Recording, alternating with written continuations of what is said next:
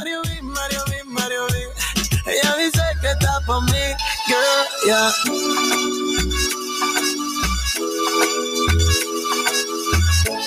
Y viva México, cabrones. Nos fuimos.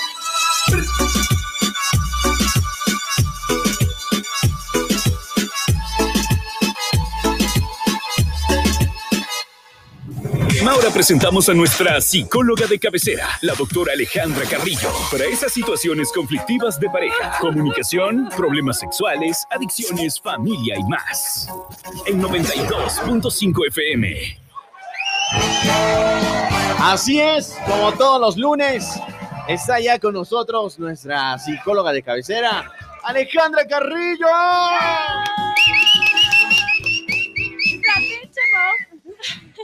Ese, es el recibimiento que uno se merece el día lunes. Faltaba el grito. ¿Cómo, es- ¿Cómo está, Doc? Muy buenos días. Buenos días, contenta de estar aquí con ustedes. Ya, ya me hacía falta, yo Sí, extrañaba a- la presencia de estar en la radio. A los tiempos, pan de pincho. ¿Cómo le fue, Doc? ¿Cómo le ha ido? ¿Qué tal el fin de semana? Chuta, la verdad me cogió un poco fuerte el cambio de clima. Sí. El frío está terrible Sí. aquí en Ambato. Pero bueno, ya cuando uno está en casa es otra cosa. Claro, ya imagínense ya los compradores también y los que tenemos que comprar las cobijas de tigre han aumentado, ¿ah? Sí, las térmicas. Las térmicas, de eso. La- Eh, esas son las verídicas, Claro. las verdaderas, las infallables. Pero lave esas cobijas. Uf. Y esperen a que se seque. Doc, hoy vamos a hablar de un tema muy importante, por supuesto, que tenemos el día de hoy y que vamos a tratar con todos nuestros radioescuchas, y es acerca de ser o no ser amigos de nuestros hijos. Sí, bueno, justamente yo, no sé si se recuerdan, estuvimos hablando un poco también acerca de, de cómo confrontar el divorcio con hijos. Así es. Eh, yo he escuchado muchos padres de familia que vienen, ¿no? Con esa incertidumbre o me dicen, es que yo soy amigo de mi hijo o soy amigo de mi hija. Sí, eso, bueno, más o menos nació desde los 90, ¿no? Que vino esta nueva revolución padres de hijos. Pero claro, la pregunta es, Claro. ¿es bueno ser amigo de nuestros hijos? O pueden llegar a ser a- Exactamente. amigos. ¿O no? A ver, ahora ustedes, ¿qué piensan de eso? Yo creo que, bueno, hay una relación, creo que en la actualidad los jóvenes más tienen confianza con personas de su edad. Es decir, jóvenes que Siempre están fue en el corazón. Siempre ha sido así, Siempre ¿no? así. En donde, por ejemplo, si te pasó algo, le tienes más confianza a tu amigo que a tu papá. Y también en cosas, por ejemplo, que, bueno, poco a poco se ha ido rompiendo lo que es el tabú de las relaciones sexuales. Entonces, se conversa mejor un amigo o una amiga porque el papá siempre espera la represalia de, de tu papá o de tu mamá. ¿Qué te va a decir? Que Ya. no es una conversa, porque después te habla, te critica. Entonces, Yo creo que no se puede ser amigos de los hijos. Ya. Imposible por el respeto, la admiración y el, el, el mantener padre-hijo. Padre e hijo, ya. Sí, yo igual creo que no se puede llegar a, a ser amigo, amigo, porque amigo nosotros entendemos que es eh, al que le cuentas Claro. todo, al que le tienes confianza, que sabes que no te va a estar al- criticando. Al que le hablas hasta malas palabras. Claro. Aunque ahora hay papás de hijos que se hablan malas palabras Sí. también, ¿no? bueno, sí, justamente eh, esta es la mala interpretación de roles, ¿no? Justo lo que uno de ustedes decía, papá es papá, hijo es hijo, sí. Lamentablemente, una cosa es nosotros brindar una confianza a nuestros hijos, sentarnos a conversar con nuestros hijos, tener una, una comunicación abierta, justo donde se pueda hablar de sexualidad, Claro. de drogas, pero otra muy diferente es ser amigos. Eh, yo tengo muchas personas que justamente han venido, eh, la mayoría de personas que trata a sus hijos como amigos o viceversa, vienen conflictos peores, o sea, hay cosas atrás ocultas, ¿no? Ahí viene lo que es drogadicción, bullying, todo lo malo que escuchamos viene detrás de ese ser amigo de nuestros hijos, ¿sí? Entonces, a los padres que nos están escuchando, no, no es bueno ser amigos, o sea, amigos son los amigos pares, como Claro. decíamos, ¿no? Mi amigo con el que puedo conversar, con el que puedo hablar malas palabras, con el que tal vez no me critica, me entiende, esos son los amigos. Pero los padres somos padres y nuestros hijos son hijos y es muy diferente ser amigo a tener una buena comunicación. Ah, ya. Claro que podemos ser amigos y padres, combinar, y eso está bien, ponerme en el lugar de mi hijo Ya. pero no confundir como una amistad. Yo he visto, yo en mis épocas sí vi mamás que, por ejemplo, salían a bailar con las hijas. Incluso vi muchos casos que les quitaban los novios a las hijas. Claro. Sí. Sí, Y, to- después decían. Y después decían, ¿por qué me faltó el respeto? O sea, ¿por qué mi mamá, por qué mi hija me grita? ¿Por qué ahora mi, mi hija me Claro. trata mal? Si ellos mismos estaban haciendo que también se falten al, al respeto, ¿no? Está bien compartir, pero otra cosa ya son transgredir roles que lamentablemente también tenemos bien, bien marcados en la sociedad y, y algunos roles pues tienen que seguir siendo ejecutados, como por ejemplo el rol de padre e hijo. Porque si no, lo que pasa es los hijos de la adolescencia le dicen eh, de- por el nombre, ¿no? Hay algunos padres que sí, bueno, es por cariño, es diferente, ¿no? Pero ustedes escucharán otros guambras malcriados que cogen y les dicen Juanito, lo que sea, pero con mala intención. O Claro, sea, se siente y claro. uno se queda como y escucha y uno regresa a ver como, ¿por qué le trata así al papá? Hola, Sí. Dice, ¿quién Sí, es Pedro? Es mi esa. papá. Claro. Y y ya no se Ya no es siente con ese nada, ¿no? cariño, ¿no? Claro. Porque uno escucha y es muy diferente la conversación. Exacto. Entonces hay muchas mamás que vienen, es que ya no me hace caso, no me respeta. Yo he escuchado a muchos jóvenes que han pegado a su mamá. O sea, ahora, ahora uno creería que eso yo, por lo menos, jamás pensaría hacer eso.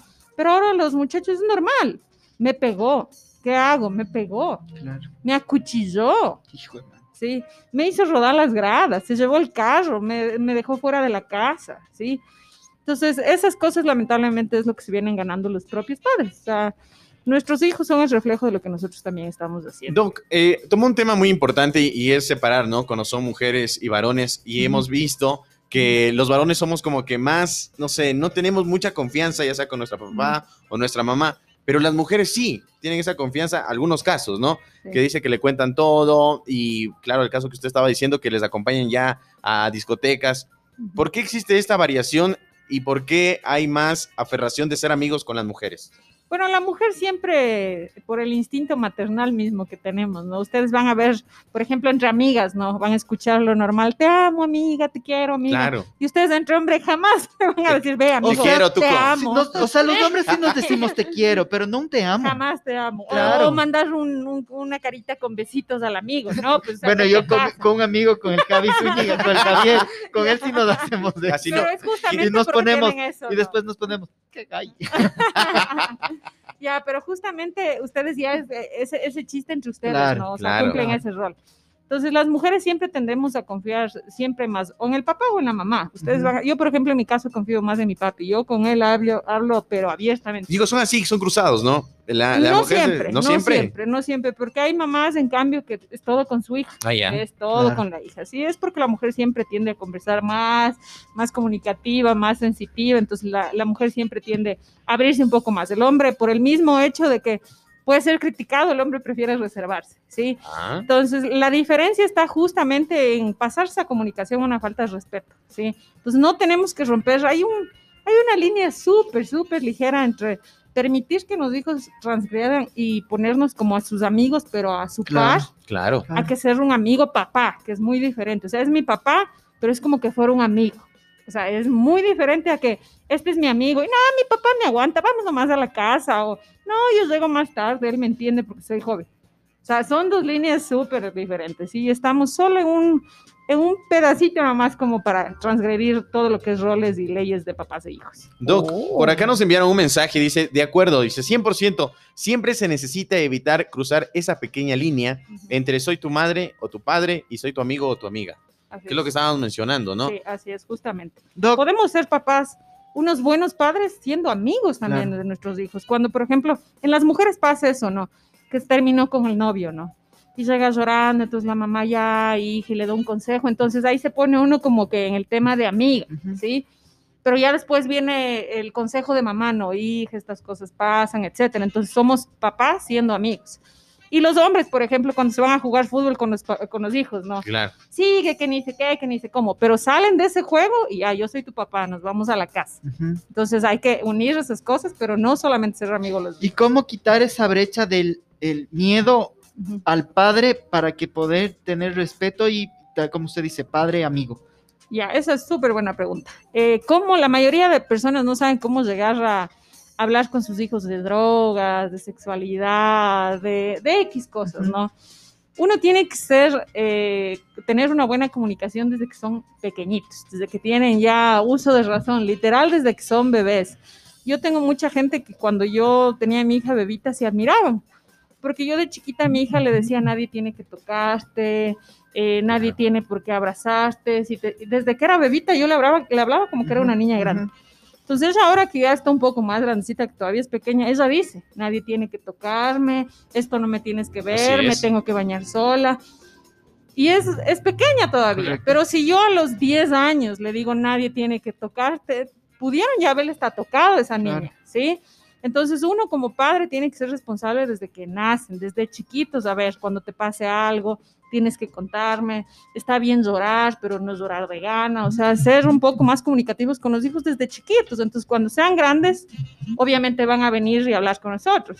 Porque, por ejemplo, de sexualidad, no muchos todavía hablan Exacto. del tema, ¿sí? Entonces, después que viene el problema de la sexualidad, ya cuando las mujeres y los hombres son adultos, no llevan una sexualidad feliz o sana, justamente por todos estos tabús. Claro. Claro.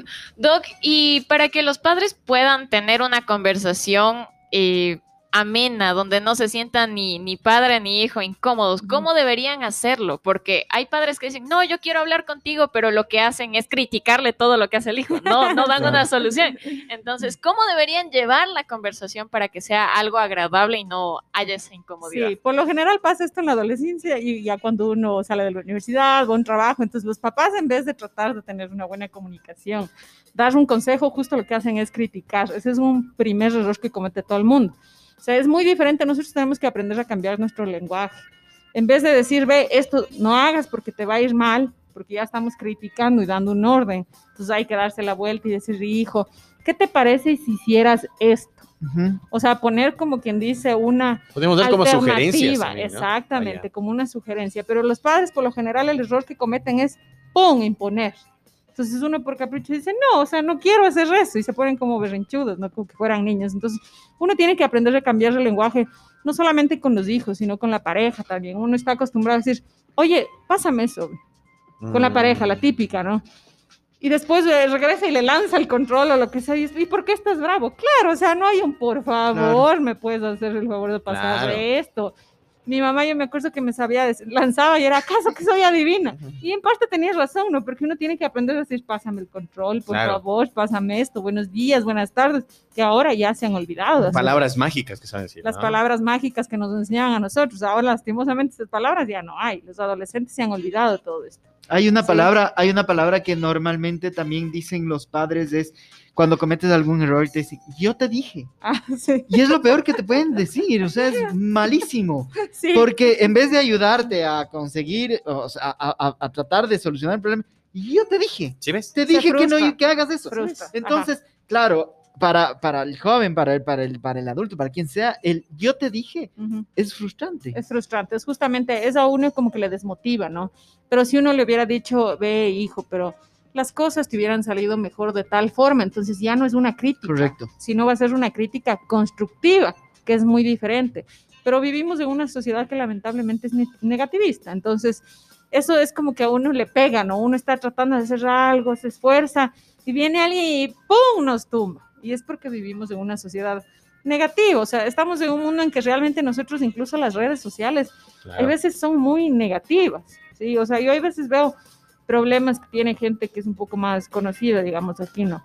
Y les acaban y todo, y no piensan en el daño que realmente les están haciendo atrás. Entonces, ese mismo daño nosotros podemos hacer a los hijos si no nos comunicamos de una buena forma, o sea, podemos acabar. Yo tengo, tuve yo el caso, les voy a contar este caso porque realmente es uno de los que a mí me ha impactado durante toda mi carrera. Yo tuve un caso de un joven que vino por problemas de drogas y de alcohol, ¿no? Entonces, bueno, cuando nos fuimos a la historia, todo, eh, la mamá me dijo, calladita, ¿no? En voz bajo, tendrá cuidado porque mi hijo tiene retraso mental. Pero yo le veo una persona sana, ¿no? Tiene retraso mental y bueno, ¿y quién le dijo esto? Entonces, le habían hecho una supuesta evaluación cuando él había tenido cinco años, una X persona, porque ni siquiera había sido psicóloga, y le dijo que tenía retraso mental sin hacerle pruebas de evaluación. La mamá se creyó tanto que todos los 20 años de su hijo, porque cuando vino a mí era 25 años, toda su vida creía que no podía y que tenía retraso mental. Y él, claro, le veían retraído, no hablaba bien. Cuando le hicimos una valoración con una psiquiatra que yo trabajo en conjunto, no tenía absolutamente nada. Y era un joven de 25 años que ni siquiera sabía amarrarse los zapatos. Wow. Y simplemente por el poder de la palabra, del lenguaje. Él es retrasado, él es retrasado, él no puede, él no puede hacer resto y le imposibilitaron toda su vida. Sí, entonces, miren qué importante es averiguar más también sobre las repercusiones que tienen nuestros hijos. Yo veo mucha gente que el niño que es, em, ahora son los famosos niños hiperactivos, que el niño es esto, que el Claro. niño es esto, que le mandan a un niño cuando tiene cuatro o cinco años al psicólogo, le están etiquetando ya de Correcto. qué, correcto. tratamos nosotros aquí en la sociedad de loco, de Yo- enfermo. Yo, yo justo pensaba eso la otra vez, porque a los niños les mandan al psicólogo cuando tienen hasta 8 o 10 años. Así cuando es, en realidad el niño lo que tiene que, que a esa edad es disfrutar la vida, así ser feliz. es. Yo muchas A veces nosotros vienen, sí. nunca en la vida, Sí, 10 sí, hasta los 15 años. Mi Jamás. primera vez que yo fui a un psicólogo fue como a los 23 años. Ya. Pero toda la vida yo fui feliz, contento con mis, mis cosas. Ahora el niño de 4 o 5 años, Ahora quieres Vamos al mandarle psicólogo. juicio al, al vamos al psicólogo. psicólogo. ¿Qué hijo de Sí, madre? así es, el ¿Qué te psicólogo, puede. ¿Qué puede decir un niño a esa Sí, edad al yo psicólogo? la no? verdad cuando vienen niños, yo no trabajo mucho con niños, pero yo lo primero que hago es orientar a la gente que viene donde Claro. mí, ¿no? Y muchas veces son, por ejemplo, se divorcian los papás o algo y no es el problema del hijo, es el No, problema de los papás. Claro. Y los niños no están para ir al psicólogo. Yo no desmerezco a psicología infantil ni nada, pero las cosas también como tienen que ser. Aquí la gente tiene una falta, una falta de ética tenaz, ¿sí? Entonces, eh, tenemos, en nuestras manos están nuestros hijos. Entonces, el ser, ser amigos, el, el, el compinche, el alcahuete, diríamos, eso no les va a ayudar, no les va a ayudar a crecer, ¿sí? Si no tenemos que ser padres que guíen a sus ¿A qué edad sería bueno ir el, el niño al psicólogo o el joven al psicólogo? Bueno, realmente yo recomiendo siempre y cuando necesite, o sea, realmente el niño esté cayendo en una depresión terrible, sus padres hayan muerto, el niño esté sintomatizando algo que realmente sea autista, tenga Asperger, ahí sí, pero si un niño, por ejemplo, está aislado y no quiere jugar, primero averigüemos por qué, tal vez su Si personalidad un, es niño, así. si un niño no quiere comer, Si un niño no quiere comer, hay que ver cuántos días, qué le están dando de comer. Yo escucho a mucha gente que dice, no, es que él tiene que comer vegetales, es que él tiene que comer eso. Y después le llevan al psicólogo, es que no come, no es que no coma, no, No le gusta. gusta. Ajá. Sí, no le gusta. La diferencia, ¿no? Entonces, eh, los papás ahora también se alteran un poco y lo primero que hacen es psicólogo, psiquiatra. Los psiquiatras, lamentablemente, la mayoría lo que se dedica es a medicar, a y- medicar, correcto. y eso no ayuda. La medicación, yo estoy en contra de la medicación. Uno tiene que aprender a superar sus problemas por uno mismo. Si supieran cuál era nuestro psicólogo antes, ¿no? Era la correa, Ni siquiera la correa, era la el, el cable. el no, no, el cable, había una cosa, el cabresto. cabresto. Cabresto. El El cabresto, ahí mi mamita ponía el cabresto. ¿En serio? Yo no, ya mamita, ya mamita. ya, Claro, tranquila, en, en mi casa nada. era igual. Yo no probé ese tenía un cabresto. Tenía un cabresto. Y, y claro, mi papá siempre era la tercera, ¿no? O sea, Claro. ya sabía Tres que- oportunidades. Sí, tres oportunidades. La primera no decía nada, se enojaba. La segunda ya nos insultaba. Ay, y la ay, tercera ay, colgaba ahí en la puerta el Mi cabresto. mi Y mami era igualito. cuidado, o sea, ya Señores, en sabías, vez de Rosario, ahí El estaba. cabresto. ya Con, sabías con mis hermanos, con mis hermanos votamos a la basura ese cabresto. Nosotros hicimos lo mismo, pero volvieron a comprar. 11 de la mañana con 16 minutos. Hablamos con la psicóloga, por supuesto, Alejandra Carrillo. Y claro, aquí la pregunta, y ya tiene que tener una respuesta, es: ¿pueden ser los papás, papis, amigos de los hijos? Sí, no, ¿por qué? ¿Y cuál sería entonces el mensaje o el mecanismo para tener esa confianza? Así es, recuerden, papás, no pueden ser amigos de sus hijos, no transgredan roles. Los papás son papás que sí pueden tener una buena comunicación, que en algún momento pueden ser amigos, el superhéroe, lo que sea, pero siempre vamos a ser papás, siempre tenemos que ser papás. Siempre van a ser papás. Siempre vamos a ser papás, así que Muy el bien. consejo realmente es no transgredir ese rol. Muy bien, ahí está la respuesta, por supuesto. Tuvimos a nuestra psicóloga que llegó como pan de pincho a los tías. Pero es increíble. Y así también nosotros tenemos la pregunta de la mañana, Doc. Si un día se despertara siendo una persona del sexo opuesto, ¿qué es lo primero que haría? ¿Qué es lo primero que haría siendo hombre? Mm, chuta, está complicado. Está complicado porque con esto de la liberación femenina, ahora uno puede hacer todo. Yo quisiera, bueno, la verdad, siendo hombre, lo primero que quisiera es viajar por todo el mundo sin miedo que me pase cualquier cosa. Ah. Siempre la mujer tiene un poquito más de, Más por miedo. cuidado y Claro. cosas así, no viajar solo, pero si fuera hombre, puta, cogiera mi maleta y me voy. Eh, Miren, ahí está la respuesta de la Doc. Doc, que tenga un excelente lunes, un buen inicio de semana y que le vaya muy, pero muy bien. Qué gusto tenerle aquí en la cabina de Extrema. Gracias chicos, a ustedes también una muy buena semana y a todos los que nos escuchan también. Eso, muy bien. Doc, ¿cómo pueden comunicarse con usted para alguna consulta, sus redes sociales? Sí, pueden comunicarse conmigo, la primera consulta siempre es gratis porque lo que tratamos de hacer es asesorar y darles una guía Así es. para lo que corresponda, si tienen que ir a un doctor, un ginecólogo, etcétera, etcétera, siempre la primera consulta es gratis. Por lo general siempre nos escriben, me pueden escribir al 0999-043637 o en nuestras redes sociales en Facebook Despertares y en Instagram Aleja Carrillo. Ahí está, por supuesto, toda la información que tú necesitas en este lunes 16 de agosto del 2021. Señoras y señores, esto no es una historia de vida real, pero